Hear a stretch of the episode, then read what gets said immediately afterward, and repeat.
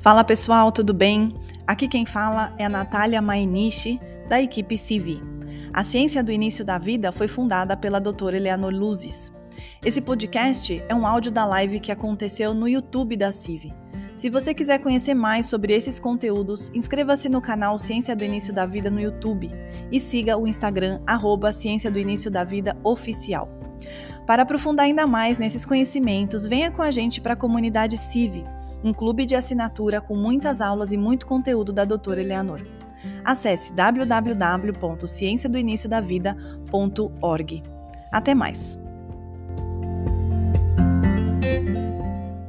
Doutora Eleanor Luzes é médica psiquiatra e terapeuta em Guiana. Ela fez a tese de doutorado dela pela UFRJ, se eu não estiver enganada. Sim. É, e a, da, do doutorado dela surgiu a tese Ciência do Início da Vida. Pasme você, a doutora leu mais de duas mil bibliografias para escrever mais de 1.500 páginas de tese é, em observação uma criança, ao período de concepção, de gestação, de parto, de primeira infância. Então, a doutora conhece muito, sabe muito de criança, de padrões de adultos, ela sabe muito também é, vendo a história né, de infância de cada um desses adultos. E a doutora é, estuda muito, traz muita ciência para a gente e traz também no conhecimento dela muita amorosidade. É, doutora, fala para a gente, assim, para quem está chegando agora, eu mandei aqui para alguns amigos, tomara que eles estejam conseguindo entrar aqui na live. A gente assessora, eu faço parte da equipe da doutora, quem, quem me conhece. É, eu não trabalho só num trabalho, né? E temos outras tantas pessoas, acho que nossa equipe hoje já tem 14 pessoas assessorando a doutora nos meios digitais. Doutora, conta pra gente o que é, resumidamente, óbvio, ciência do início da vida. Basicamente, é, a, a, a ideia de eu venho nascendo devagarinho, uh, dos anos que eu sou terapeuta indiano, Muitas vezes eu gostava muito de tratar pessoas que tinham filhos. E muito frequentemente eu achava bastante proveitoso para as crianças a terapia dos pais. E realmente o próprio Jung dizia que, na verdade, não é a criança que tem que se tratar, é, são os pais. Aí você orienta e é muito interessante, porque às vezes os filhos me mandavam um CD, música que eles sabiam que eu gostava era muito engraçado, porque no fundo, no fundo, tipo assim, eles tinham conseguido ensinar algo para os pais sobre o que estava no inconsciente deles. Aí, passados os anos, eu também trabalhava com psicologia da paz, e aí eu fui começando a perceber que não adiantava nada se falar sobre as coisas que aconteceram durante a história e como é que estavam acontecendo hoje. Não, não era por aí. A consciência mudava quando esses casais, que primeiro eu cuidei grávidos, é, porque comecei a saber psicologia pré-natal, e aí eu percebi que os segundos filhos deles é que ficaram muito diferentes. Ou seja, a concepção importava e muito. E aí, todo o processo de consciência que eles tinham ganho e viam agora esse novo filho como que era toda uma experiência muito diferente para eles. Porque já muita coisa já tinha sido aprendida. Então, esses vídeos é quase como assim, eles podiam viver a plenitude e normalmente havia mais alegria dentro da casa. Porque era mais suave. Eles não tinham que ensinar isso, ensinar aquilo. Porque, vê bem, uh, a nossa educação, quer dizer, a, a tese foi para o MEC, exatamente que é a necessidade do ensino da ciência do início da vida dentro das escolas. Por quê? Primeiro que eu cansei de ouvir de um monte de gente, criança não nasce com manual de instrução. Segundo, na verdade, ah, o que acontece é que as pessoas repetem como elas foram criadas. Uhum. E as normas da criação no século passado eram muito limite, ah, aquela coisa ainda muito a criança não, sabe, é, é, é um, alguém que não tem nada a revelar. Ao contrário, eles estão em evolução cerebral, de DNA, de tudo. Então, eles têm muito para ensinar. Agora, não é aquilo que muitas vezes eu vi. É, nós queremos mudar de casa, vamos perguntar para a criança o que, que ela acha. Hum, hum. Não, é assim. começou essa moda uhum. nessa época.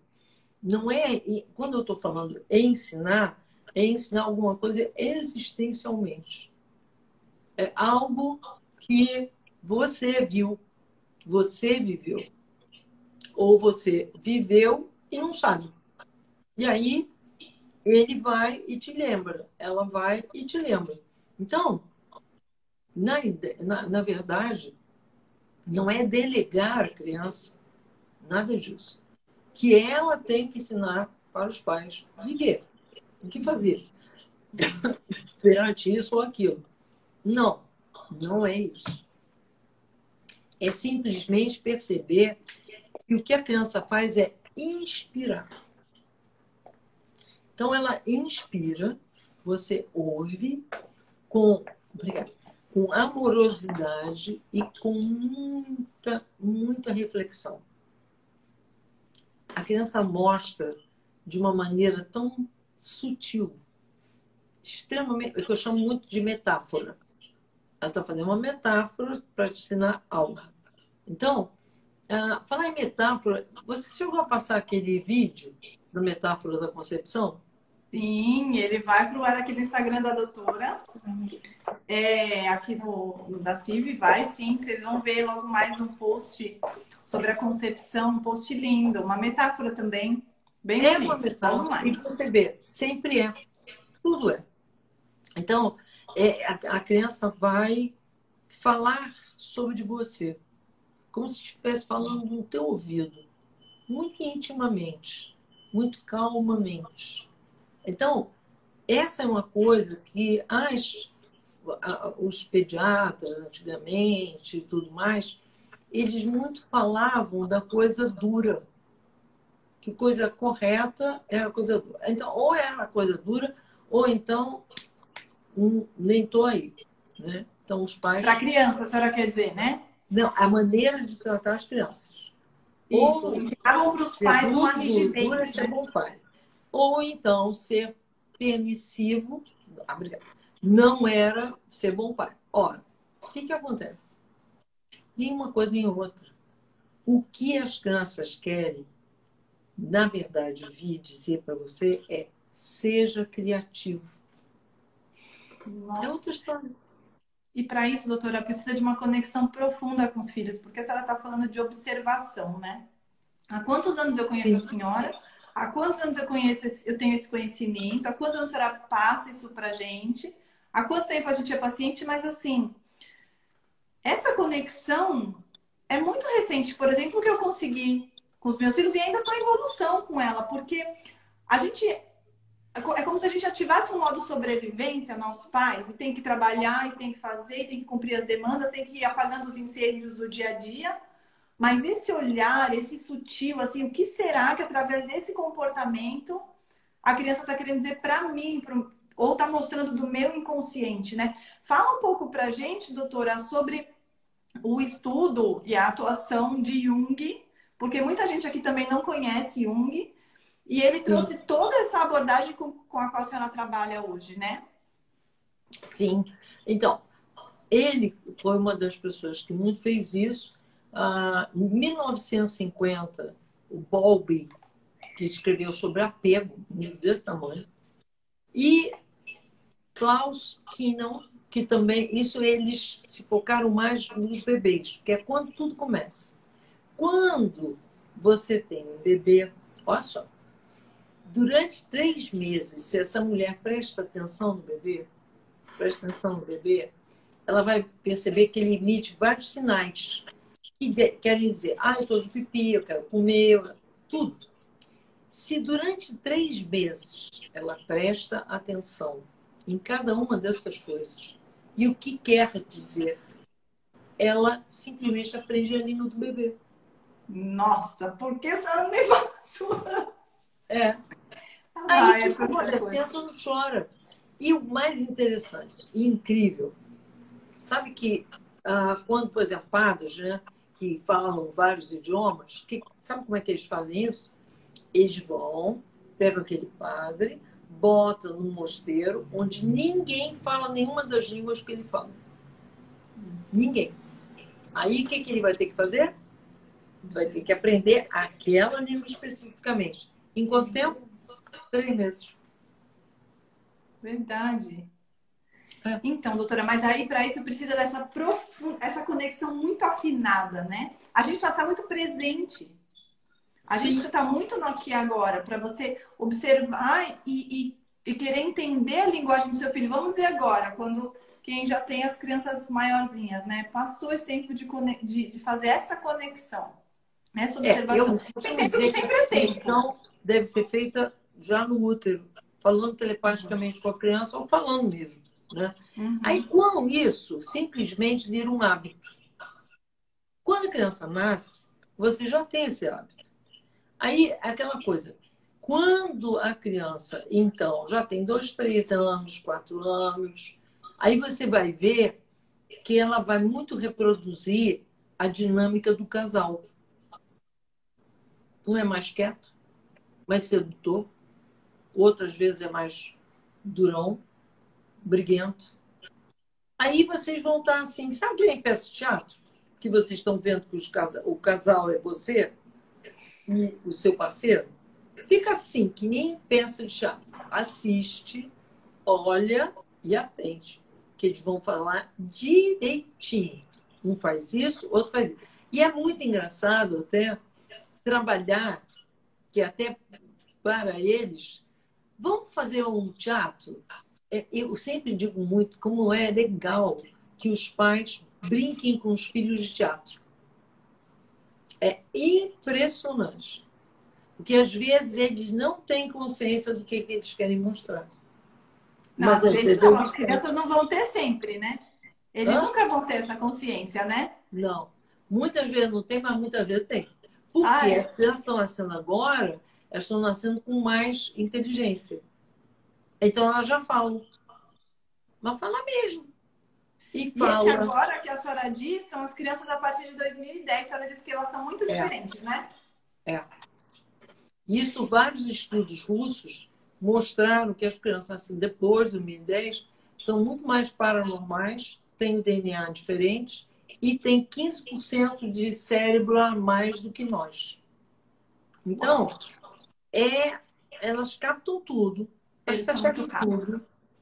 Mas se você exerce, isso é muito interessante, o hábito de brincar de teatro, Hum. é a criança não vai chegar, às vezes, ao extremo de não ficar muito bem. Porque saiu. Já saiu antes. Lembra daquela história que você ah, engole sapo, engole sapo, chega em casa, você está com a garganta ruim? Pois é, Uhum. a mesma coisa. Se você fizer na medida de tudo bem, não precisa o corpo berrar. O Na corpo verdade, a senhora berra. diz o que a criança, no, no fazer o teatro, ela já pode colocar para fora o que ela está querendo. Aham. E Olha até só. os adultos. Porque, às vezes, no meio desse teatro, os adultos ficam tocados e eles também falam. Entendi. Aí é uma dinâmica de brincar com os filhos de teatro. É. Exatamente. Exatamente. Olha que legal. Vivendo e aprendendo, gente. Eu tô É, aprendendo é essa agora. E aí, isso impede, porque essa coisa do teatro é uma coisa dinâmica. Um dos maiores problemas em relação à família é a coisa da. que é muito do clã, né? É, a criança nasceu, já diz que é Xerox de não sei quem. Ah, Ela não tem direito à identidade dela. É aquela Então, quando coisa você de brinca de "Nossa, é teatro, os papéis vão se invertendo e não vão ficar, é, tipo assim, sabe, calcificado, que a pessoa não pode ser outra coisa, e ela acaba não expressando a alma dela. Ah. Então, é essa, essa coisa, um dia um faz o papel, outro dia faz outro papel, outro dia faz um papel totalmente diferente. E Sempre aí... papéis da família? Tipo assim, ele vai ser o papai, ela vai ser a mamãe? Isso. Ah. Isso. Nossa, vai sair os papéis. Mexer Doutora, vai sair muita coisa interessante. Vai sair. Vai sair. É muito legal. É divertido a beça. E é curador, doutora? Ah, nossa. Do que a senhora está falando, dessa liberação, né? É impressionante. Às vezes eu pegar, já peguei, né, na minha própria família, uh, entre uh, os, as crianças fazerem isso. Olha, é muito divertido. A ah, criança, ela simplesmente quer denunciar que a avó não sei o que, não sei o que mais. Aí, como ela fica naquele papel, pega um conto de fada qualquer, aí com o direito que eles têm de pegar um conto de fada e fazer do jeito que eles quiserem, com as falas que eles quiserem. Tá? Uhum. Você fica. Tá um papel, tá um papel, mas fica. Tipo assim, a, a conversa é livre. Aí você vai ver até o jeito de andar, até o jeito de falar. Vai copiar. Aquela aquele parente, exatamente, que de alguma maneira ele quer denunciar. Denunciar que a senhora diz, na verdade, é mostrar uma questão que aquele parente precisa resolver, não é? Uma questão é. do inconsciente. Essa denúncia que a doutora fala é trazer para a consciência do clã, da família, algo que está no inconsciente de algum parente, como ela está se referindo nesse caso, né? E aí, eu queria só lembrar, doutora, quem está aqui, que a senhora vai é, fazer uma jornada de três dias na semana que vem. Vamos aprofundar todos esses temas. O nome da jornada será Compreendendo o Início da Vida. Eu e a doutora, a gente vai fazer um bom bate-papo, como sempre a gente gosta, né? A doutora vai dar uh, verdadeiras aulas, são três dias de aula. Será lá no YouTube. E para você se inscrever, basta você entrar no link da bio aqui no, no Instagram do Ciência do Início da Vida, esse Instagram aqui de cima, onde eu tô logada. É, se inscreve na jornada, participa do grupo de WhatsApp, que os administradores mandam mensagem lembretes para essa jornada. A doutora vai entregar nos três dias três presentes muito especiais. Uh, e vai valer a pena se aprofundar no conteúdo da doutora, porque aqui a gente trouxe um tema específico, a gente está discorrendo sobre ele, mas ali a gente vai ter três dias de aula para poder é, compartilhar esse conhecimento todo que a doutora tem. Vai lá e se inscreve então. E aí, doutora, a gente estava falando, a senhora falou bastante daquele modo de educação, que é muito legal de trazer aqui, porque tem bastante a ver com esse tema, né? A criança briga e a gente ou grita, ou a gente chama atenção e vai separar, obviamente, mas o pai e a mãe, a gente não está focado ali, né? a gente acha que a situação é o brinquedo, que o problema é o, o atrito ali, mas não é. Tem um campo todo envolvido que elas estão mostrando. Mas conta um pouco para a gente daquele modo de educação socializador que a senhora estava conversando com a gente ontem. Então, é uma coisa muito importante que o modo socializador, que foi durante o século XX dominante, e que funcionava assim: criança, velho, defunto não tem vontade, e que tinha sido é, inspirado, quer dizer, ou, ou, quase que ditado, eu diria, por vários pediatras, desde a época da Alemanha nazista. Foi indo, foi indo, foi indo, foi indo, foi indo, e chegou, o Dr. Sport, foi um dos bem conhecidos que acabou dando Delamare aqui. Fato é que a ideia era que a criança, por exemplo, não deve se segurar a criança que está chorando bebê, porque vai ficar mal acostumado. Não, ficou, ficou neurótica. A ideia era fazer a criança ficar um adulto pequeno, né? A senhora usou essa expressão, né? Exatamente. Botar, inclusive roupas. Parâmetro. É, as roupas que eles vestiam. Eles vestiam ah, terno, gravata, a menina se vestia como uma adulta e assim vai. E eles inferiam que a criança já tinha uma personalidade. Tipo, ela é má, ele é mau, ele não tem bom caráter, coisas assim, julgamentos. Ou tipo, é igualzinho seu tio, é igualzinho sua avó. Ou então isso. É igual fulano, igual Beltrano, igual Cicano. E, em geral, esse... Olha, repara bem. Esse igual acabava sendo igual a uma pessoa que não era muito bem aceita pelo clã. Então, era igual, mas igual fulano. Qualquer besteira que ele fizesse, besteira entre aspas, ele era igual ao fulano. Igual uhum. fulano. Igual. Que no fundo, no fundo, a criança tem a sensação que ela está condenada a ser. E não é nada disso. E assim, a senhora comentou que isso foi lá nos anos 20, mas nós fomos educados assim. Isso é, essa essa nossa educação é inteiro. de tudo isso. O século XX inteiro. Ainda hoje você encontra pessoas que a educação foi assim.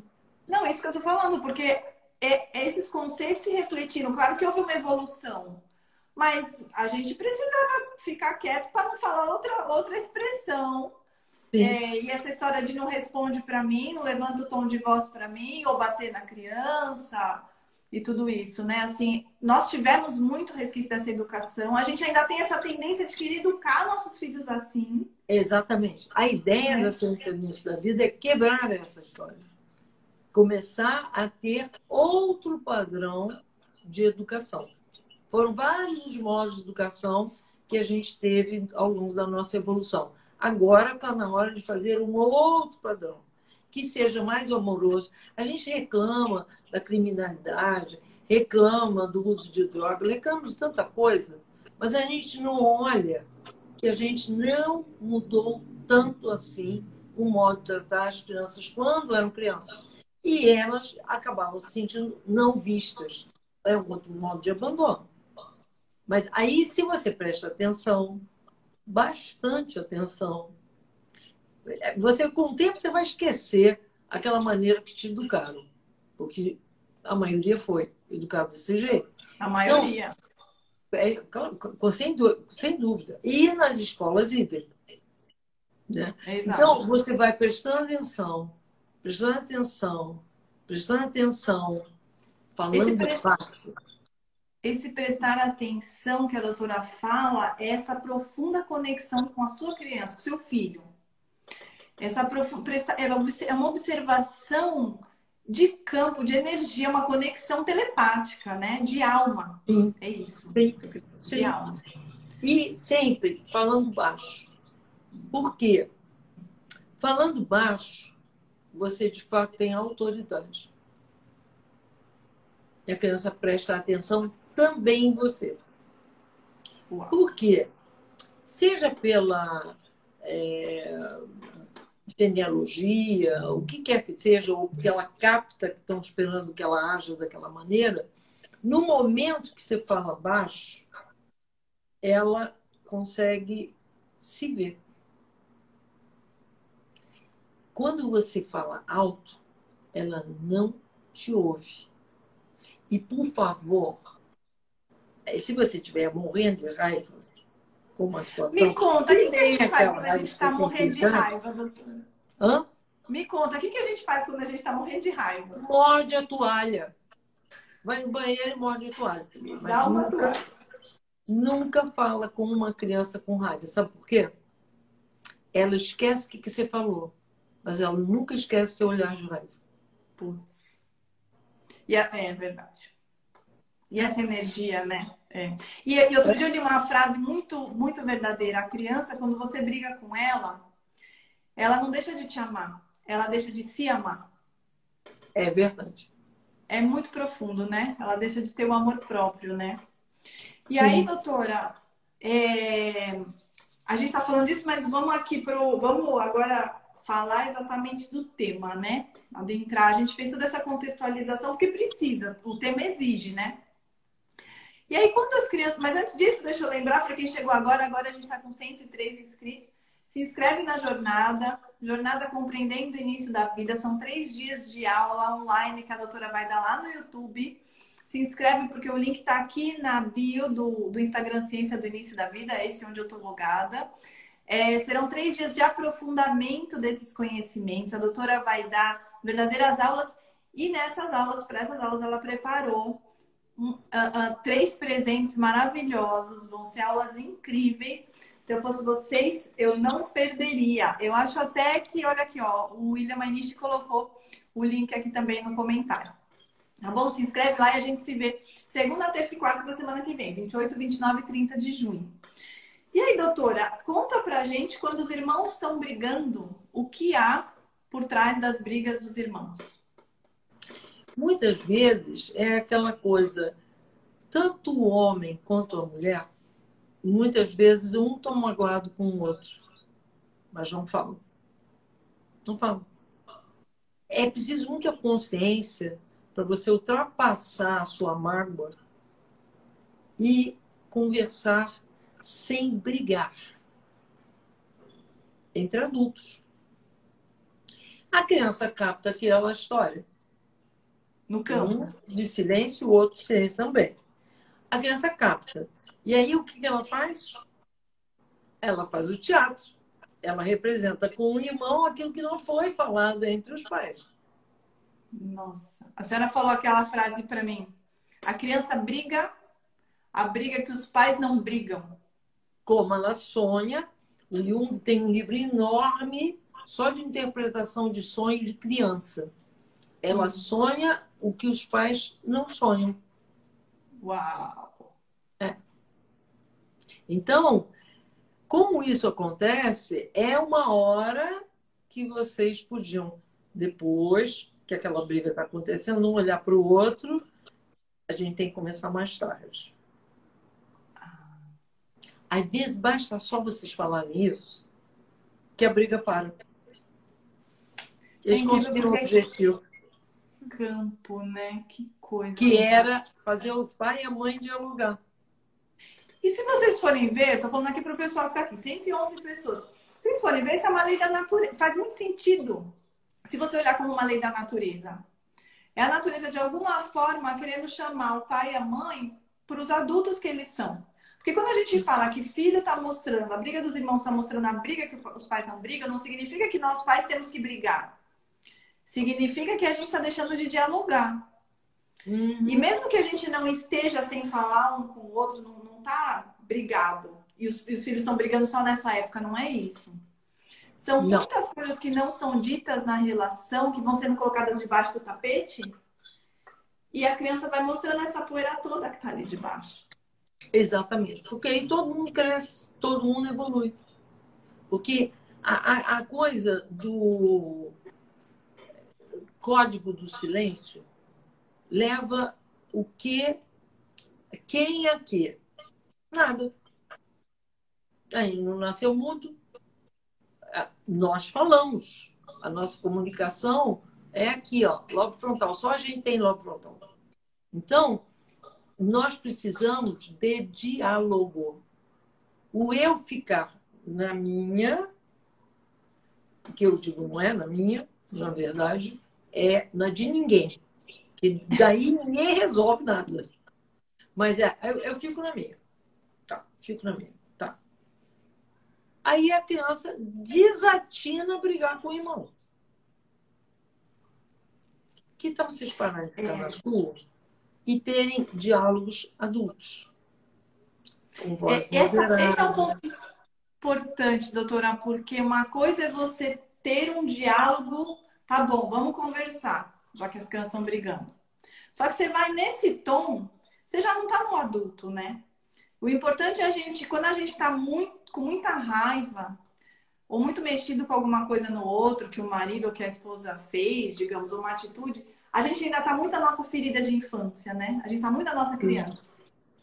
Sim, porque se você reparar, a maioria dos casais tendem a repetir o mesmo tipo de briga, pelos mesmos motivos. Mas muito pouca gente chega junto. Eu costumo dizer muito para os casais: olha só, só vai conversar um com o outro quando vocês estiverem conversando com adultos. Levantou a voz, cala a boca. Como é que é? Levantou a voz, pode calar a boca. Já perdeu a chance. Hum. Aí respira até se acalmar e aí conversa, tenta conversar de novo. De outro jeito. A outra coisa é o uso de palavras agressivas. Mesmo palavras de baixo calão. Ninguém está falando com ninguém, está todo mundo julgando. É... O ser humano precisa muito, ele vai evoluir o dia que ele evitar o julgamento.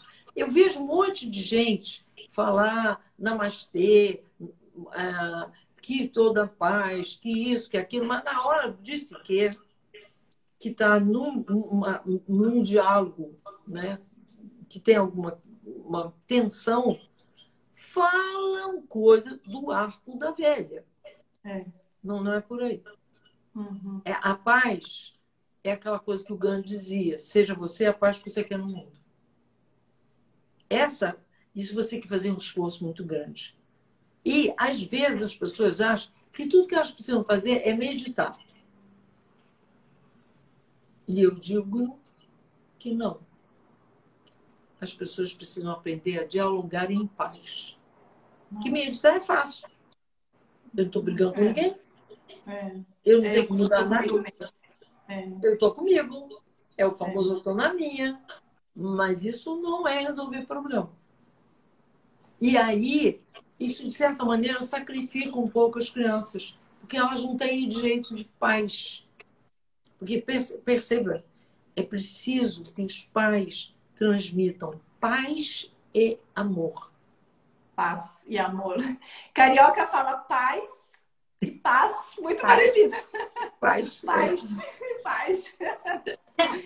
mas, mas é isso, é paz, paz e amor, né? Porque a criança é, é um mecanismo da natureza, gente, não tem jeito. A criança ela vai, entre aspas, se sacrificar, entre aspas, para mostrar o inconsciente dos pais. Isso Jung já dizia, o trabalho da doutora é todo em cima disso. Então, assim, não é a criança que está com aquele comportamento.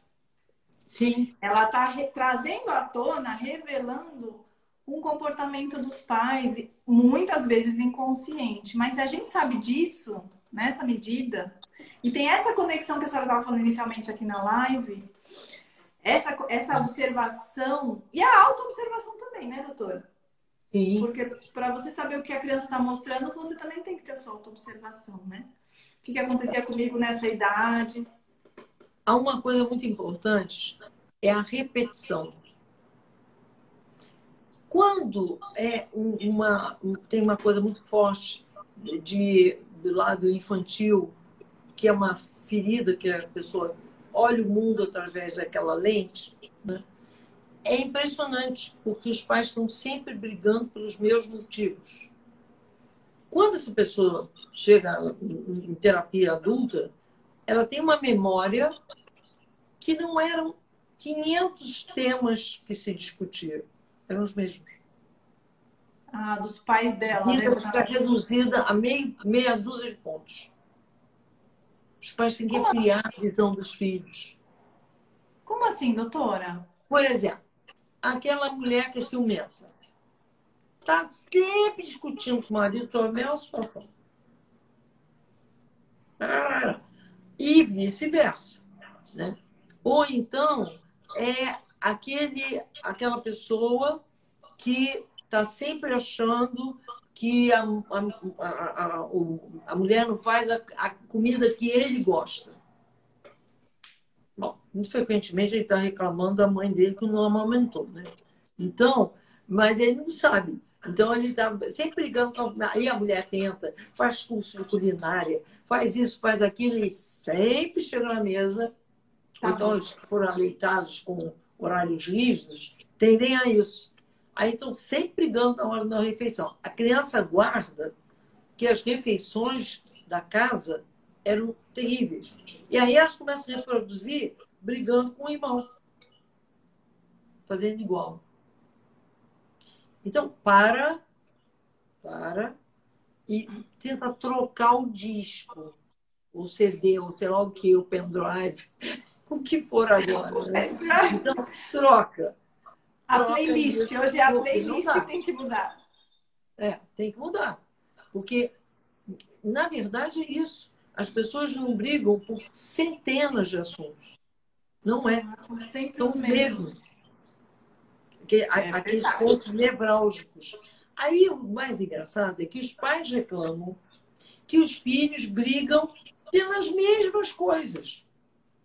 Que coisa! O fulaninho pega o brinquedo do outro, tá dando confusão. Verdade, doutora, tá caindo umas fichas aqui. É verdade. Aí, tipo assim, mas peraí, qual é o sempre mesmo motivo, quer dizer, sempre mesmo brinquedo que eu estou brigando no meu casamento? Ou com a minha família. Uhum. Tem famílias que se reúnem, é Natal, é 31, é, sei lá que data for. Só dá ruim, né? É uma baixaria que Deus do céu. É. E a criança, eu já vi esse tipo de cena, é engraçadíssimo, quando as crianças saem, tem uma varandinha, e elas ficam imitando. Igualzinho. Então, é incrível, né? Se a gente olhar tal, criança... faz papel do tio tal, igualzinho. É. E a senhora estava falando uma coisa muito, muito, faz muito sentido, né? Por que, que às vezes tem tanta dificuldade do casal sentar para conversar?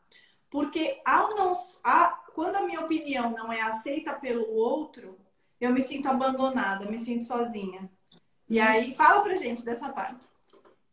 É aí que tá. É, é, as pessoas já se cuidaram dos seus traumas de abandono? Antes de conceber? Então. Se não, nunca é tarde para resolver. Uhum. Mas a expectativa é o outro vai me abandonar se eu explicar ou se eu expressar o que, que eu estou sentindo. Que Nossa. vai desagradar o outro. E o outro vai acabar saindo pela porta fora. Não. Como eu tenho pavor de ser abandonado, pelas minhas vivências abandono na infância, então eu engulo o sapo. Engulo e eu não chamo para conversa. É, nada. Só que, observando, você vai para a cozinha, quebra um copo, quebra outro. Tudo que você vai fazer, a, a comida queima, as coisas. Põe muito sal. Tá tudo errado. No caso é o sal. É. E aí, passa a criança, coitada, nessa hora. Passa ela. Não. Porque você tá, não sei o quê, você está pisando na água, você está não sei o quê, não sei o quê, mas. Não entendeu Ai, nada, né? Porque ela não tinha nada com isso do que estava acontecendo. Mas ela é. capta. E ela é capaz de dizer para o irmão: já sei, eles eles se desentenderam. Ou já sei, ele, ele, a minha, a, a, o papai tocou de mal com a mãe, ou a mamãe tocou de mal com o papai.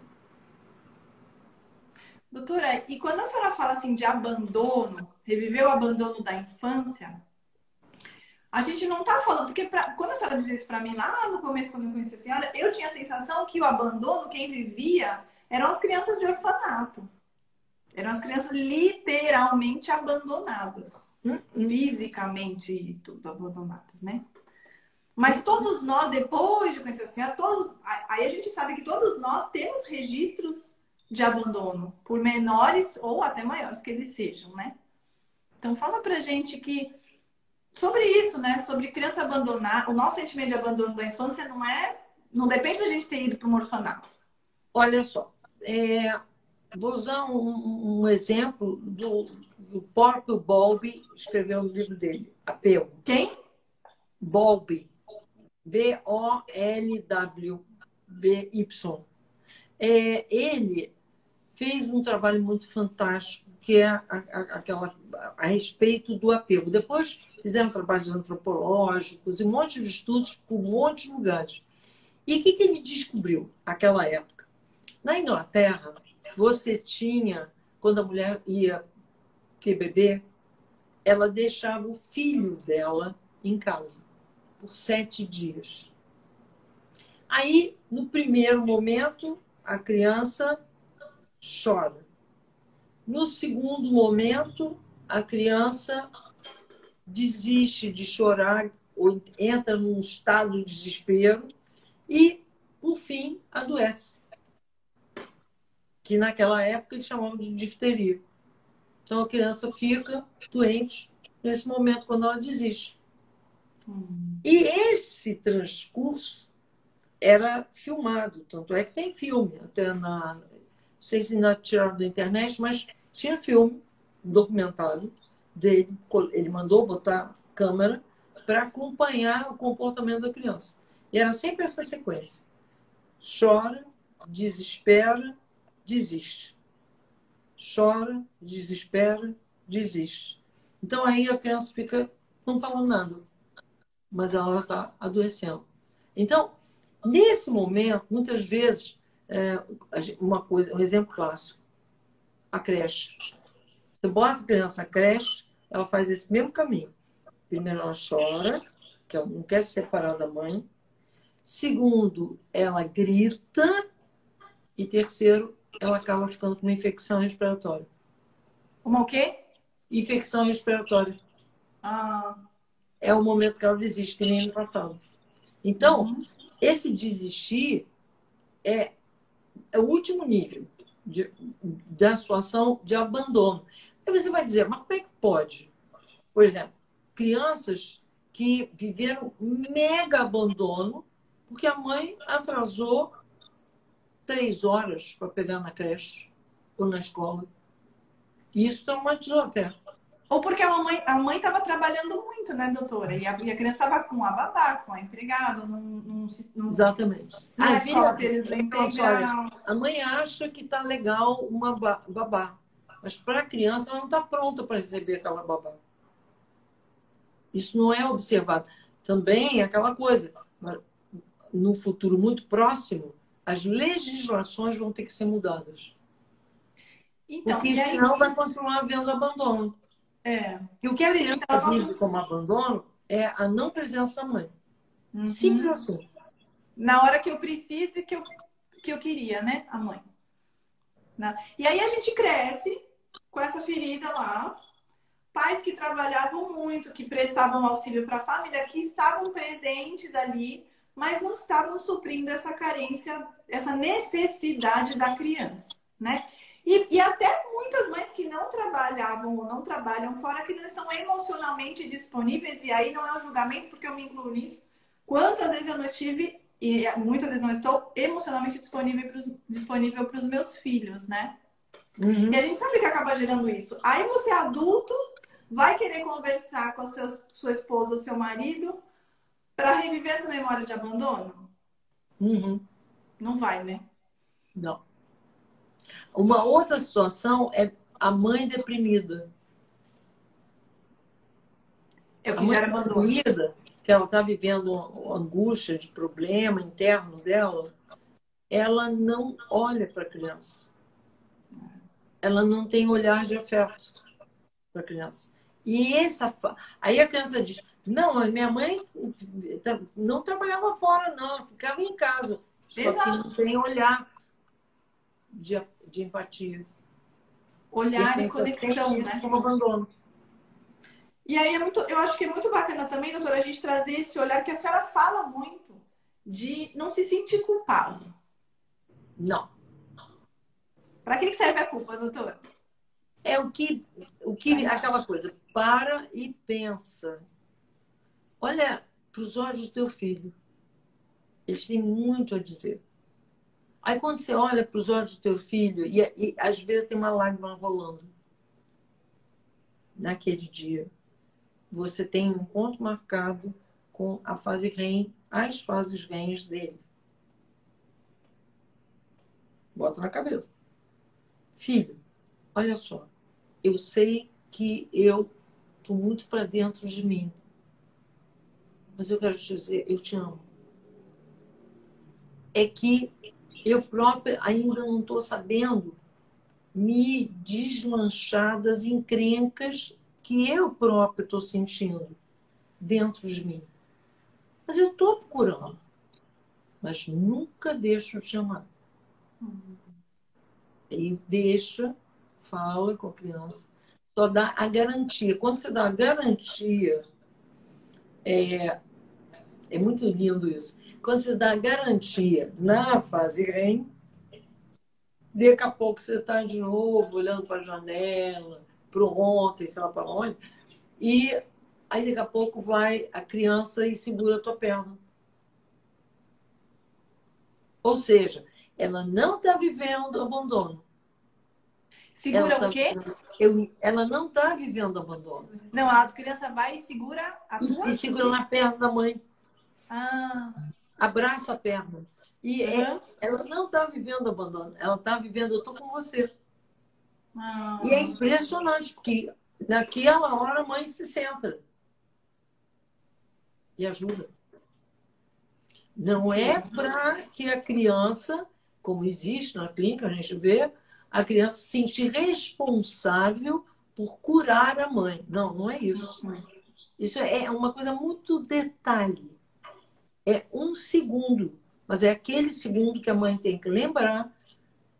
Agora eu tenho que me sentar. Aí ela abraça a criança.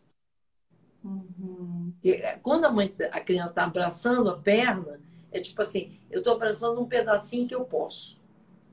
Mas a mãe pode muito mais. Então ela pode abraçar inteiramente a criança. E quando Aí, a doutora fala... vai vir um riso. É o quê? Naturalmente vai vir um riso. Uhum. E quando a doutora fala de falar na, na, na você tem um compromisso com a fase REM, para quem não sabe do que a doutora está falando, tem aqui uma live, desculpa, tem aqui uma live sobre a fase REM do sono da criança, como curar seu filho na fase REM. Lá a gente fala as fases, a doutora ensinou sobre as fases do sono, como falar no sono REM, para que falar, o que falar, por que falar, os detalhes estão lá. E para quem. Aqui a gente está tendo, doutora, são 130 pessoas ao vivo agora assistindo a senhora, com muitos comentários bacanas, dizendo que adora ouvir a senhora. Para quem quer ouvir mais desses conhecimentos de forma um pouco mais aprofundada, a gente vai ter a jornada chamada Compreendendo o Início da Vida. São três dias de aula ao vivo no YouTube a doutora vai explanar, vai trazer mais esse conhecimento dela. Essa jornada vai acontecer dia 28, 29 e 30 de junho, ou seja, segunda, terça e quarta da próxima semana. E você se inscreve na jornada no link que tem aqui na bio do Instagram Ciência Início da Vida Oficial, que é onde eu tô aqui logada. É só entrar lá, clicar no link, Jornada Compreendendo Início da Vida e se inscrever. Você também vai poder fazer parte de um grupo de WhatsApp que vai te lembrar desses três dias e eu já vou adiantar que a doutora vai trazer um presente pra gente a cada dia. Presente lindo, emocionante, muito, vai ser muito legal. A gente está preparando, a doutora está preparando com muito carinho. Tem muito conteúdo bacana, a gente pode se aprofundar bastante. Porque aqui a gente só tem aqui esses 60 minutos para a doutora dar a aula dela sobre algum tema específico, né, doutora? Uhum. E aí a gente está falando é, dessa conexão, mas a gente estava falando sobre culpa, né? é, a senhora costuma dizer, pega a culpa, coloca num papelzinho e faz o que com ele? Lixo. Melhor coisa é para nada. É a mesma coisa que ficar olhando para a parede. Não vai acontecer nada. A culpa, as pessoas. É, aí que tá. Um, um, uma consequência do sentimento de abandono que dá a sensação para quem tá, para uma criança que está vivendo, é uma sensação de não ter nada. Nada. Aí, quando ela chega, agora é mãe, está com filho, então ela inventa de fazer coleção de culpa. Que dá para ela a sensação de que ela tem alguma coisa. Não, ela, eu, muitas vezes em clínica eu falo assim, olha, eu vou ajudar você a botar mais uma pilhazinha na sua coleção de culpa, não. Não vou. É, olha o que você está fazendo e transforma. Aí sim, você está fazendo alguma coisa. Você está transformando culpa, que ter culpa não é ter coisa nenhuma. É, é, é um, um, um, saco que não fica nem em pé. Vazio. Pum, não tem nada. Então, essa vivência de que eu tenho culpa, então eu tenho alguma coisa. Não, você não tem coisa nenhuma. Uhum. E essa coisa é inútil para a criança. Ela vivenciar é terrível ver a mãe chorando de culpa pelo que ela acabou de fazer. Faz outra coisa, senta no chão, brinca com a criança. Ressignifica, né? Gente, Hã? e olha, e ressignifica esse momento, né? E a senhora postou no seu Facebook pessoal é, um vídeo de uma criança, um, um pequenininho, falando tão bonitinho: mãe, não tem que ficar no celular. mãe tem que abraçar o filho, não é? é. Ele fala assim, mãe tem que beijar o filho. É, exatamente. É muito engraçado porque ele fala como que ela estava ligada em coisa. E tem, ela tinha que estar ligada a ele. É, ele fala isso. Não tem que ficar nas coisas, tem que ficar com o filho. Mas que coisa essa mãe fala? Daí ele começa a falar, mas tem que abraçar, brincar. Não, ela aproveita, ele fala, curte o filho. Vai lá no Facebook da doutora, porque esse vídeo vale a pena, né, doutora? Ah, sim. Eu sempre estou é isso, quando a gente... coisas que, às vezes, coisas que vêm, é, que eu acho muito legal, e vou sempre postar alguma coisa que está ligada a Centro da Vida. Não posto nada que não seja só da Centro da Vida. Porque o que é, acho que é importante é a informação.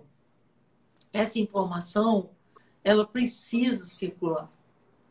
Porque são muitas vidas. A gente não tem que ficar repetindo o século passado. A gente pode fazer de outro jeito. A gente já viu todos aqueles orientadores do século passado não estavam orientando muito bem para ninguém ser feliz. Era uma orientação necessária para aquele século, né? Não é mais a orientação do século de agora. As crianças são muito diferentes, elas são muito especiais. Não que nós não fomos crianças especiais, mas é, é uma outra geração, né? É uma geração que pode vir com mais amorosidade, com mais consciência. E é aquilo que a senhora falou, não tem culpa, porque a gente não foi informado disso. Os nossos não. pais pouco. Olha o nível que a gente tem de informação. Exatamente. Hoje. Ao que você sabe, você pode fazer diferente.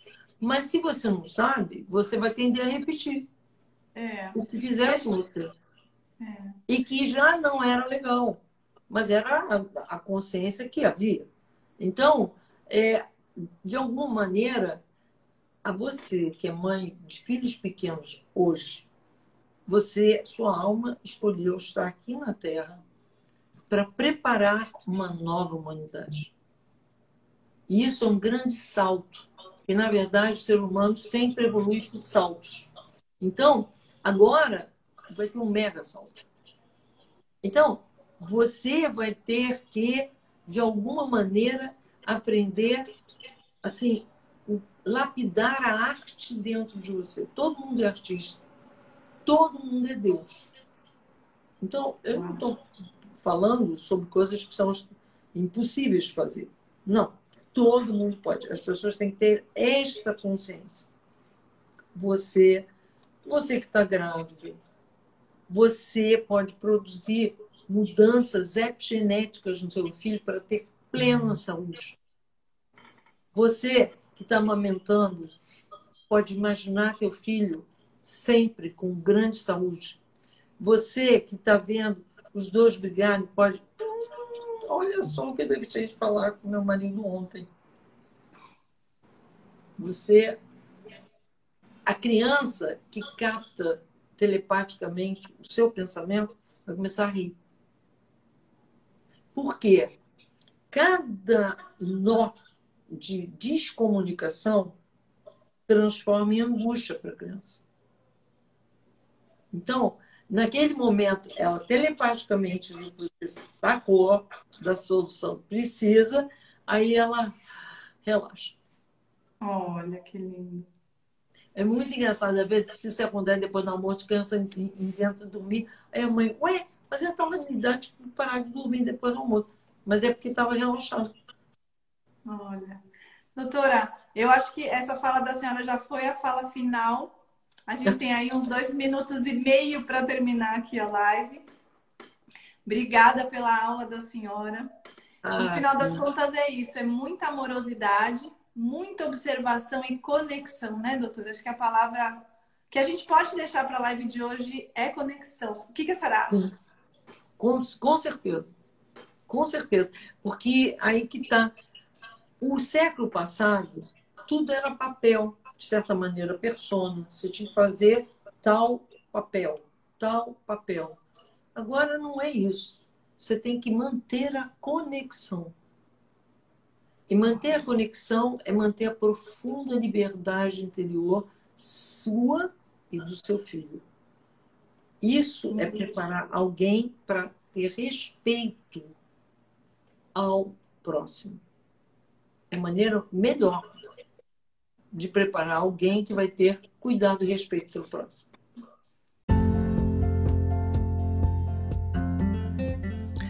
E essa foi mais uma live transmitida pelo YouTube e Instagram. Venha você também fazer parte da comunidade CIV e ter acesso a conteúdos exclusivos para os alunos. Inscreva-se através do link na bio do Instagram, arroba Ciência do Início da Vida Oficial, ou através do site www.cienciadoiniciodavida.org. Até mais!